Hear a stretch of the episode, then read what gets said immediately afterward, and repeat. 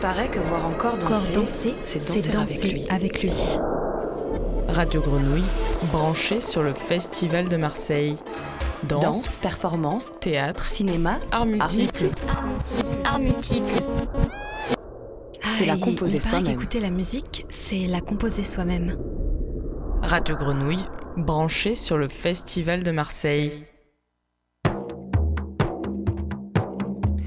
Il est du feu sous la terre et le feu est pur.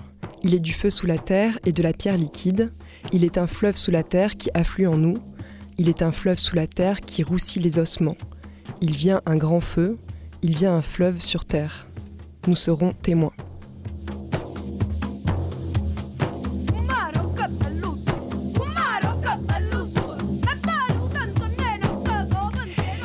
Ces mots sont ceux d'Ingeborg Bachmann, poétesse autrichienne, et ils sont cités par la metteuse en scène, chorégraphe et comédienne Nolwenn Peterschmidt dans la présentation de son dernier spectacle Unruhe, programmé par le Festival de Marseille le 5 juillet au Palais Longchamp et en co-réalisation avec le public. Bonjour Nolwenn.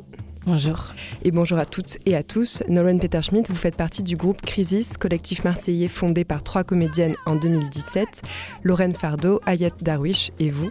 Nolwenn, votre dernier spectacle, Unruhe, que vous avez mis en scène, signifie en allemand agitation, trouble, inquiétude et aussi tumulte, émeute.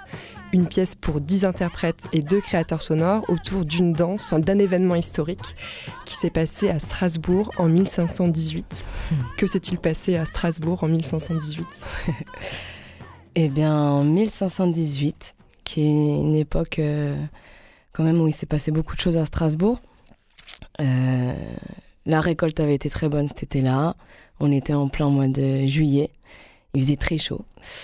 Eh bien, il y a des gens qui se sont mis à, danser euh, sans s'arrêter devant le parvis de la cathédrale de Strasbourg.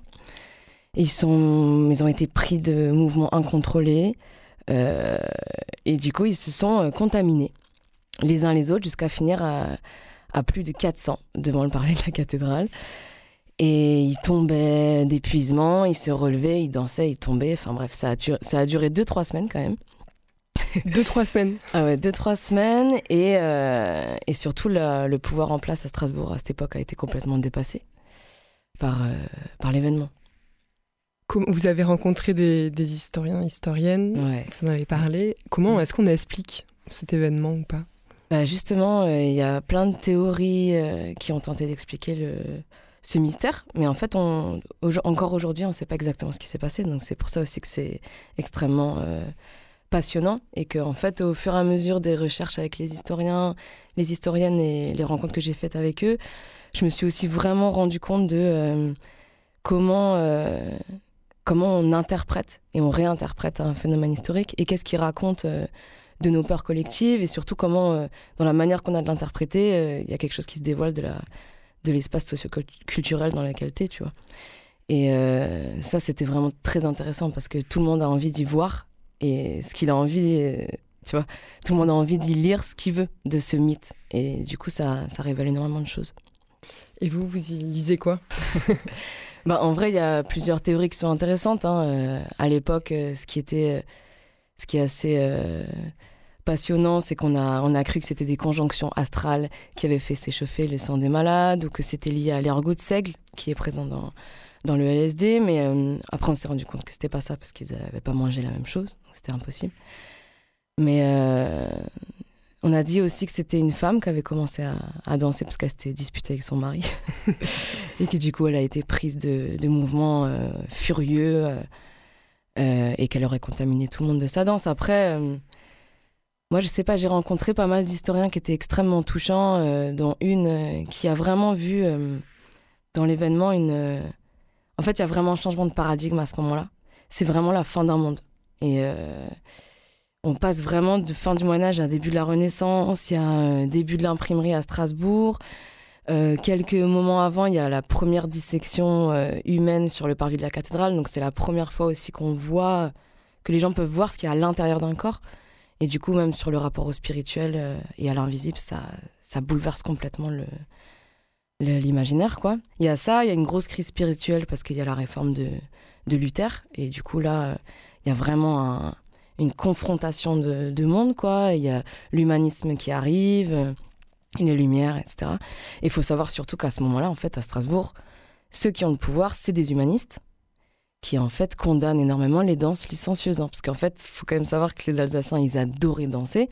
Ils dansaient pour euh, plein de raisons, euh, pour faire revenir la pluie quand il y a eu trop de sécheresse, euh, pour fêter euh, énormément de, je sais pas, rendez-vous de la, de la vie sociale, quoi. Et les, la magistrature, qui étaient les humanistes, hein, c'est eux qui ont brûlé les sorcières après. Et ben, ils, ont, ils interdisaient les, les danses licencieuses. Mais donc, euh, voilà, moi, je pourrais y- vraiment cette Qu'est-ce qu'on appelle danse licencieuse? Licencieuse. Il y avait des danses autorisées, du coup, j'imagine, Mm. et des danses plus populaires qui étaient interdites. C'est ça. Il y a vraiment, euh, bah, justement, au Moyen Âge, il y a ces rendez-vous de la vie collective, le carnaval, les fêtes de la Saint-Jean, etc., qui sont vraiment des rendez-vous euh, aussi euh, issus de la tradition païenne. Et au fur et vraiment à l'arrivée de, l'humanisme, et en tout cas de Sébastien Brandt aussi, qui était du coup le, le, magistrat de Strasbourg, quoi, le- l'espèce de bourgmestre. et ben justement, lui, il a écrit un bouquin qui s'appelle La Nef des Fous, et où il, il condamne vraiment les, les pratiques de, euh, je sais pas, pulsionnelles, ou euh, euh, où d'un coup on va. euh, euh, c'était les danses, la différence entre les danses hautes et les danses basses, c'est vraiment tout ce qui fait euh, lever les genoux, qui fait taper sur le sol, qui, euh, qui, qui, où on se touche, où on se prend, où on s'emmène. Ça, c'est une prati- c'était des danses qui étaient, euh, qui étaient au bout d'un moment mal vues Mm. par rapport aux, danses qui étaient les danses euh, de, De salon. de salon, de l'esprit, etc. Et du coup, bon, voilà, il y a, il y a cette, euh, cette historienne qui raconte que c'est peut-être aussi la, la fin d'un monde et qu'ils se sont vraiment été entraînés. Ils se sont entraînés quoi, dans cette, euh, cette espèce de tremblement. euh. Après, il y a un autre historien qui disait que simplement c'était comme une rave party, quoi, qu'ils ont été pris par la joie, qui ont... En fait, ils ont peut-être simplement dansé dans la rue et c'est ça qui a fait peur au pouvoir, ce qui est franchement imaginable. Est-ce qu'il y a eu d'autres, euh, parce qu'on parle du coup d'épidémie de danse Mm. euh, pour cet événement, est-ce qu'il y en a eu d'autres de répertoriés euh, à cette époque? Ouais. En fait, ça s'appelle des choréomanies, c'est vraiment le, le terme, euh, euh, comment on dit, scientifique.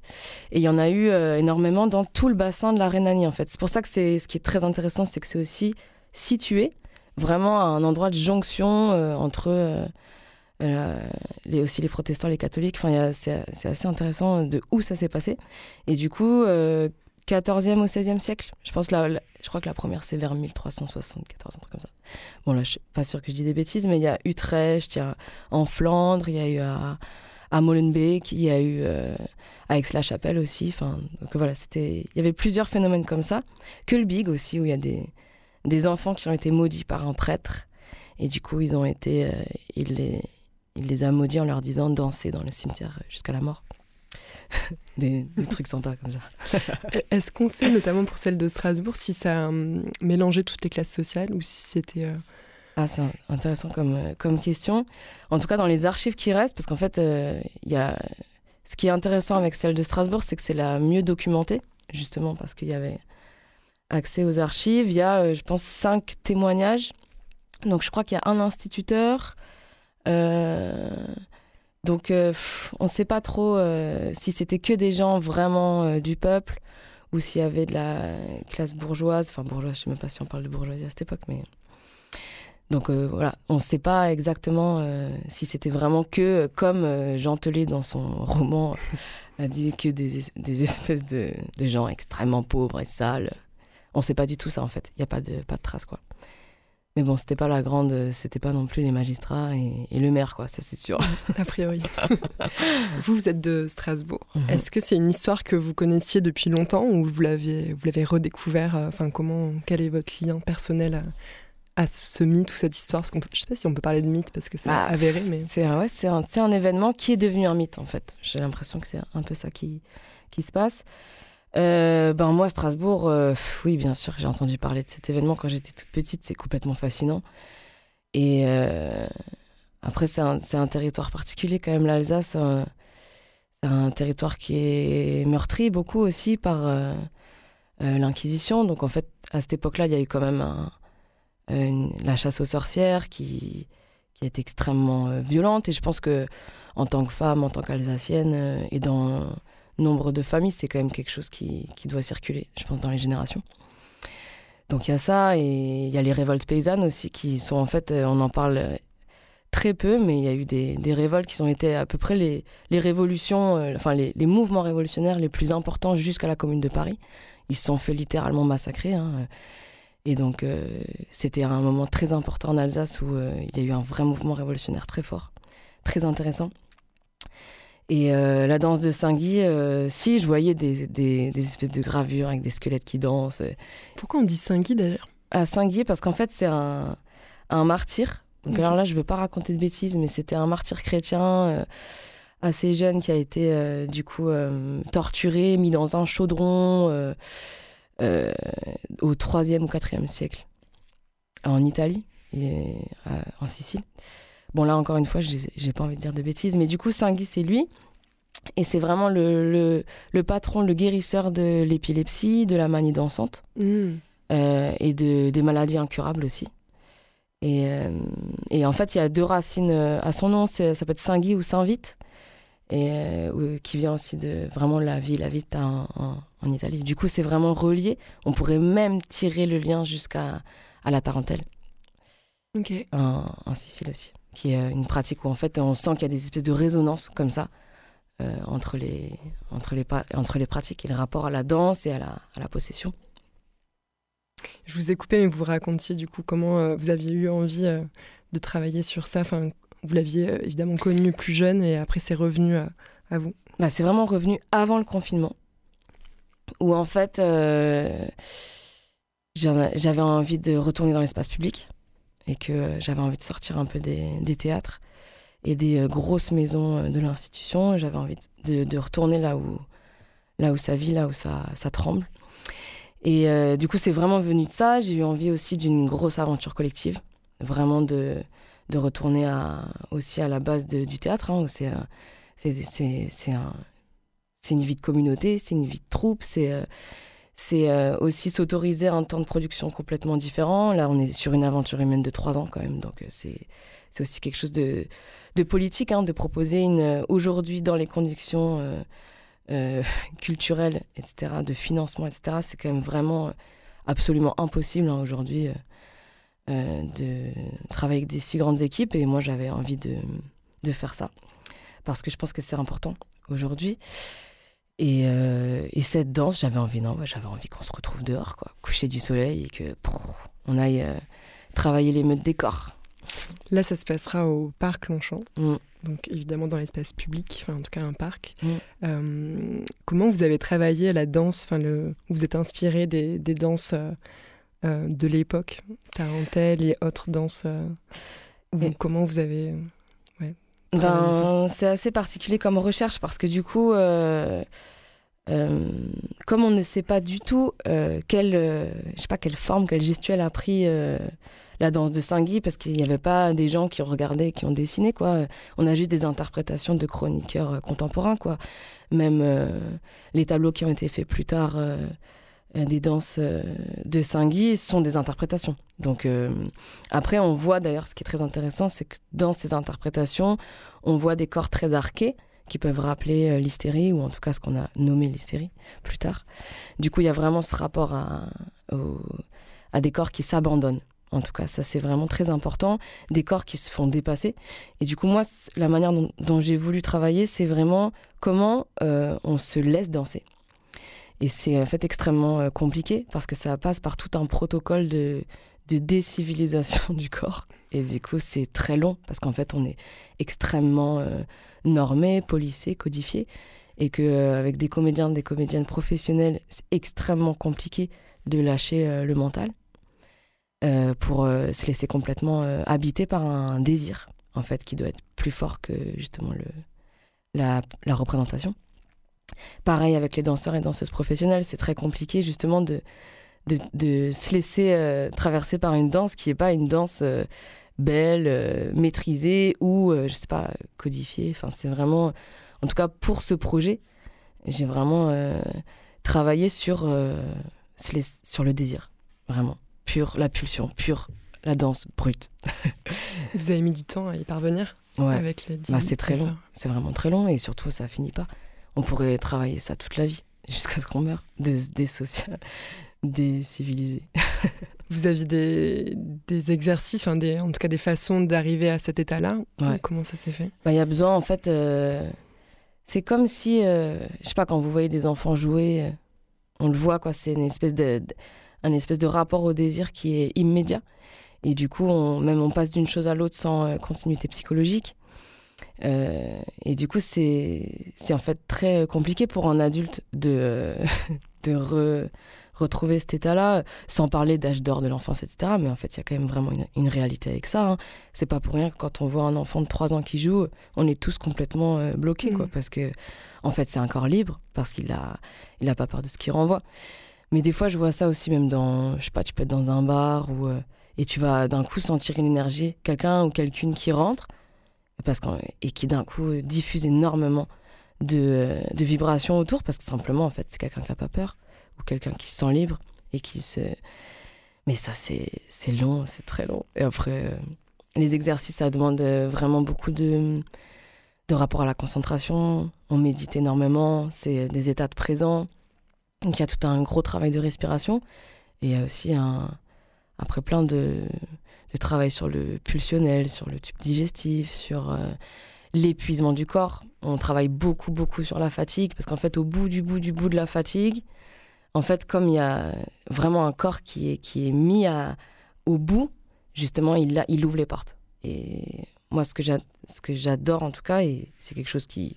On n'y arrive jamais, hein, c'est pas quelque chose qu'on réussit ou pas, mais c'est essayer de se mettre en condition, en disponibilité pour, euh, pour ouvrir les portes, ouvrir les portes, ouvrir les portes.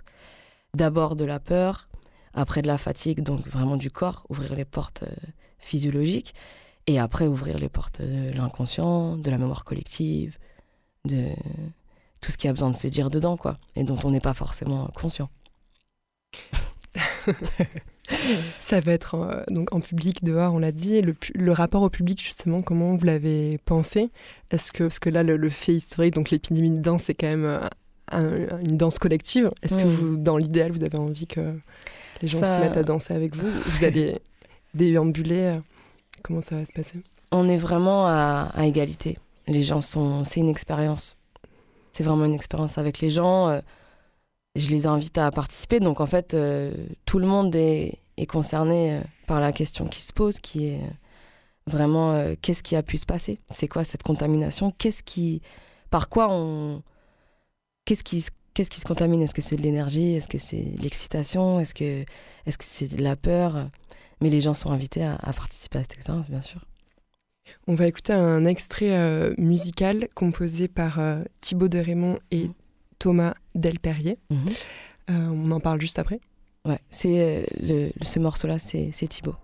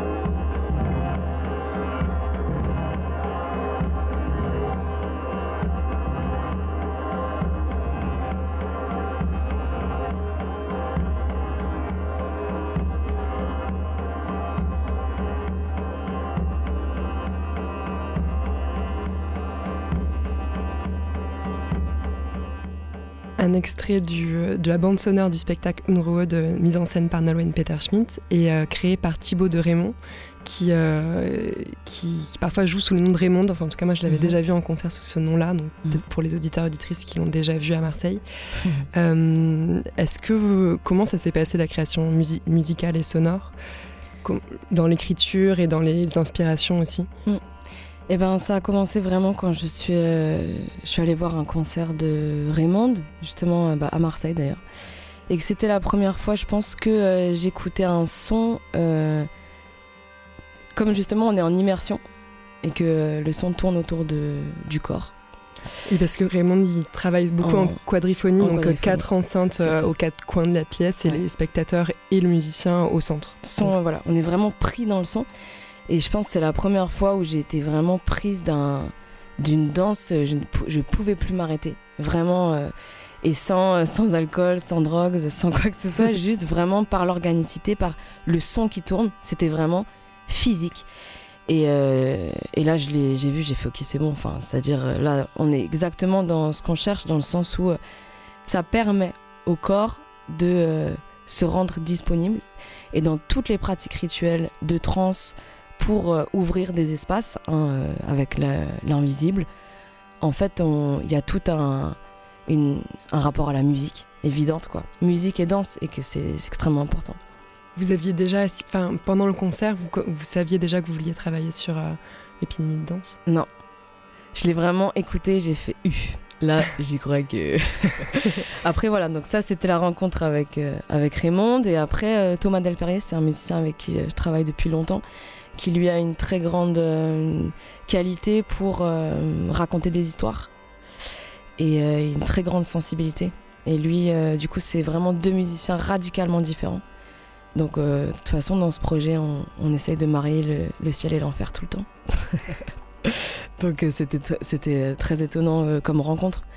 Ils sont vraiment extrêmement différents et c'est très riche pour, pour la création. Alors, j'ai lu, mais dites-moi si euh, je, me, je me trompe, euh, que, que pour cette création, Nouro, les, les, interprètes Mhm. euh, portaient des enceintes? Ça, j'y avais beaucoup pensé. J'aurais adoré faire ça. En vrai, un jour, peut-être on le fera. Oh. J'aimerais, beaucoup travailler justement sur la circulation du son. On avait rêvé avec Thibaut de faire une espèce de onziphonie, dans le sens où c'était les 11 interprètes, enfin les 10, 11, euh, qui portaient sur eux le, le son et qu'en fait, c'était presque leur, leur euh, musique intérieure. Parce qu'il faut savoir que ces danseurs, euh, ils ont été pris de mouvement, mais il n'y avait pas de musique au départ. Parce qu'après, ils ont quand même payé des musiciens pour les accompagner, ce qui est vraiment très drôle. Mais... Non, c'est vraiment très drôle ça. ça me fait rire. Donc là, la musique sera plus spatialisée donc, dans des enceintes, pas sur les Oui, danseurs. euh, et en quadriphonie encore ou- Ouais. Énorme quadriphonie. Donc les enceintes euh, quadri, donc Ouais. quatre enceintes qui encerclent. Vraiment, c'est c'est très important de pouvoir se mettre euh, dedans pour, euh, pour tomber, tomber dans le son. J'ai cité en tout début d'émission la, la poétesse Ingeborg Bachmann, qui Mhm. est une poétesse autrichienne. Euh, vous me disiez qu'il n'y avait pas forcément de rapport direct avec Ouais. le spectacle, même si c'est une poétesse que vous aimez Mhm. beaucoup. Est-ce qu'il y a des, euh, des choses qui vous ont inspiré, enfin qui, en tout cas qui vous ont suivi pendant ce spectacle, euh, Mhm. en dehors de, de l'aspect purement historique euh, de, de l'épidémie de danse de Strasbourg en 1518 Ouais. Absolument. Bah, Il y a vraiment. euh, Il y a hum, Ingeborg Bachmann, ce qui, euh, ce qui fait qu'elle est euh, toujours un peu dans ma poche, avec aussi euh, Marguerite Yourcenar, L'œuvre noire. C'est vraiment deux femmes que j'avais tout le temps pendant la création avec moi, parce que l'une, Bachmann, c'est vraiment. euh, c'est une femme euh, poétesse qui euh, s'est suicidée en s'immolant dans sa robe de chambre et qui a vécu évi- évidemment l'enfer d'être une artiste femme. C'est évidemment extrêmement important pour moi et pas rien du tout hein, de créer en tant que femme.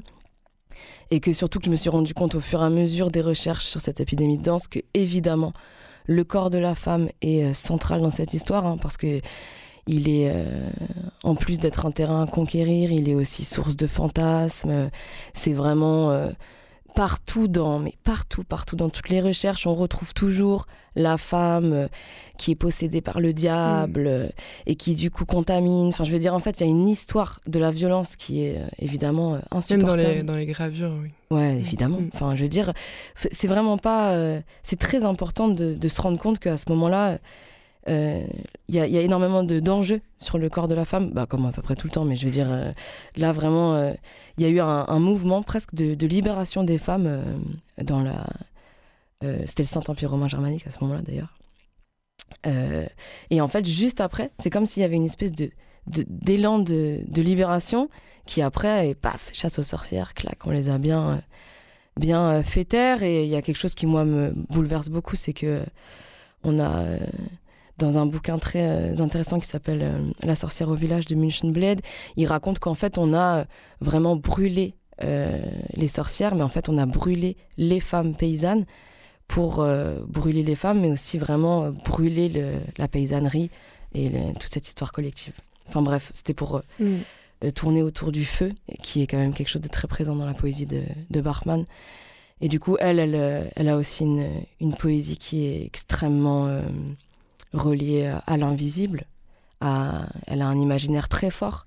Il y a un poème merveilleux qu'elle a écrit où elle appelle à la fête, où elle appelle à, elle appelle les saints, Saint Antoine, Saint Martial, Saint Guy. Elle, les appelle quoi. Elle appelle vraiment cette soif de, rituel. Et Yourcenar, elle, euh, pour l'œuvre noire, c'est vraiment parce qu'elle euh, elle a, écrit un, vraiment ce bouquin merveilleux où on suit un, alchimiste, Zénon, qui se trimballe dans cette époque. Et du coup, on voit, on, arrive, on perçoit vraiment profondément à quel point c'est la fin d'un monde et c'est le début d'un autre. Et c'est peut-être d'ailleurs, euh, si vraiment je mets un gros stabilo, le début du capitalisme aussi. Et du coup, ça fait mal. donc vraiment. Euh, donc oui, évidemment, euh, euh, ce qui tourne autour de la création depuis le début, c'est aussi le rapport à la rue, à la politique, à l'émeute, aux, pratiques révolutionnaires, évidemment. Aujourd'hui, plus que jamais, on se rend compte que Unruhe et sa traduction de émeute, hein, émeute, c'est vraiment une émotion collective qui prend la forme d'un soulèvement spontané. Et aujourd'hui, avec l'assassinat de sang-froid du jeune Naël, on voit aussi qu'est-ce que ça, qu'est-ce que ça fait euh, l'émotion collective. Ce débordement qui est en fait euh, simplement une manière pour le, le peuple de s'exprimer. Merci beaucoup Nolwenn. on, va se quitter avec une musique que vous avez choisie pour euh, la playlist du Festival de Marseille sur Radio Grenouille. C'est une musique bah, d'un groupe marseillais, d'un groupe polyphonique marseillais que vous connaissez sans doute, auditeur de Radio Grenouille, euh, L'Ocor de la Plana, donc euh, imaginé par Manu Théron. Donc c'est un, groupe marseillais de polyphonie masculine que masculine en occitan. là, on va écouter un titre qui s'appelle la Vieilla. Euh, pourquoi vous, vous aimez ce, ce morceau? Pourquoi j'aime ce morceau? Bah Déjà parce que c'est quand même, euh, ça fait partie de, de, je sais pas, la musique traditionnelle de, de Marseille, quoi. C'est vraiment aussi euh, par rapport à, à cet espace ici, quoi. Et, et je, je, les adore, je les suis depuis très longtemps. J'ai pas mal d'amis aussi qui travaillent euh, dont le groupe San Salvador aussi, qui sont euh, plutôt eux dans Limousin, mais évidemment ce genre de, de polyphonie collective euh, sont aussi des manières de, renouer avec une culture qui est très importante.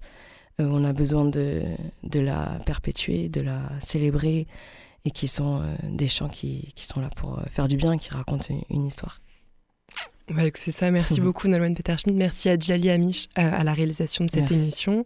Et votre spectacle Unruhe est présenté le mercredi 5 juillet au Palais Longchamp et en co-réalisation euh, avec le public programmé par le Festival de Marseille. Merci beaucoup. Merci à vous.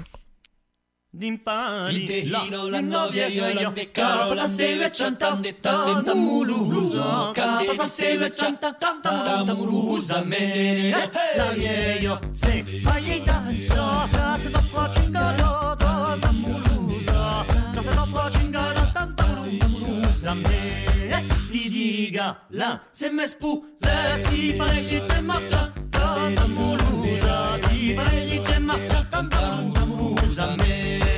eu nem pré, ni pas na vieille. Que nous la guérissez de la moulouse. Que nous la guérissez de la moulouse. La vieille, io vecino, metallire, le deliro, la tenda fondetta. Moulouse, lire, si dos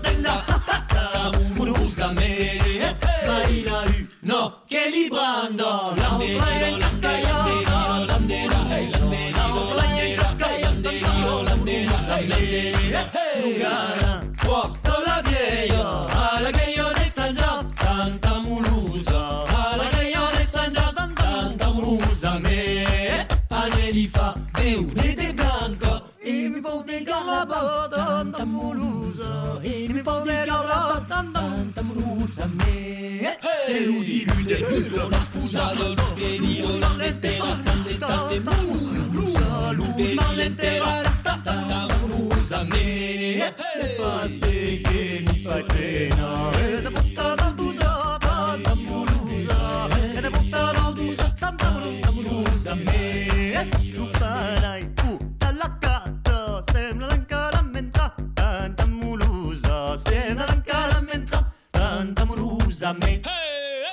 Questa non è in non è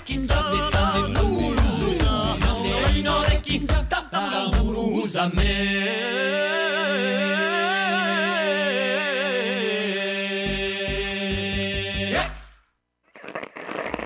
Radio Grenouille, branché sur le Festival de Marseille.